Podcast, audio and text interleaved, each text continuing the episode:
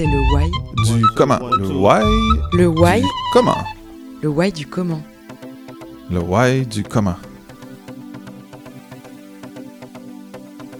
Quand je vous dis design, à quoi pensez-vous? Très souvent, on associe le design à la mode, aux produits mercantiles. On pense souvent à quelque chose qui est associé à l'économie de marché. Mais il existe pourtant d'autres manières d'exercer cette discipline. À travers ce podcast, nous allons donc nous intéresser à des initiatives bien ancrées dans le social et au service de la communauté.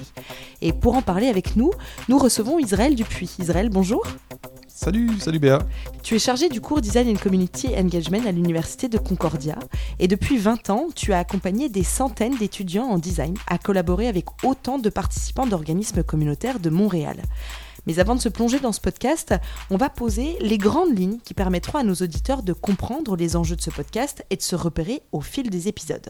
Alors Israël, première question, c'est quoi exactement le cours de Design and Community Engagement et qu'est-ce qui le rend si spécial? En fait, ce qui le rend si spécial, c'est que c'est beaucoup plus qu'un cours. Quand j'ai commencé à le donner, j'étais vraiment beaucoup plus jeune qu'à l'heure actuelle, puis c'était dans mes premières expériences, donc euh, je lui ai donné une forme assez particulière à ce cours-là, où est-ce qu'on est beaucoup plus que dans un, euh, un apprentissage là, magistral avec un professeur qui parle, des étudiants qui écoutent. Dans le fond, c'est vraiment un laboratoire. C'est un laboratoire vivant, donc un live lab, où est-ce que les étudiants sont mis en contact avec des participants d'organismes communautaires et ils réalisent des projets avec ces participants-là. Très bien. Et alors, comment est-ce qu'on a construit notre podcast et qu'est-ce qu'on va y entendre? Ce qu'on voudrait que les gens entendent, c'est qu'ils puissent essayer de comprendre comment donner un cours comme ça, comment le monter, parce que c'est un petit peu le but, c'est de fournir à toute la communauté universitaire, à la communauté communautaire aussi, des outils pour que ce type d'initiative-là se multiplie. Donc, on va essayer de donner les, grandes clés, un petit peu comme une recette où est-ce qu'on peut voir Comment, qu'est-ce qui fait que ça réussit? Comment est-ce que ça peut prendre forme?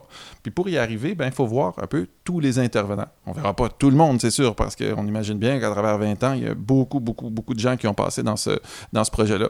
Mais on va aller voir les grandes catégories de personnes qui ont passé. On va aller voir, euh, par exemple, nos partenaires de la commission scolaire avec le CREP. On va aller voir nos partenaires des différents organismes euh, communautaires qui ont passé avec euh, l'itinéraire. Aussi, on va aller voir des étudiants qui ont suivi le cours. On va même aller voir des binômes, même, des équipes d'étudiants participants pour voir comment est-ce qu'ils ont vu ça, eux autres? Mmh, très bien, ça a l'air très intéressant. Et donc, qu'est-ce qu'il nous reste à faire à part souhaiter à nos auditeurs une, une bonne écoute?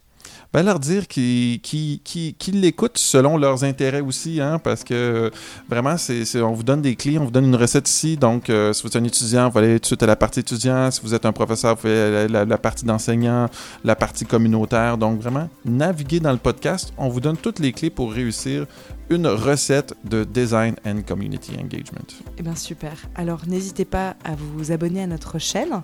Il y aura peut-être des suites, d'autres saisons. Espérons-le. Eh bien, écoutez, bonne écoute à tous. Bonne écoute.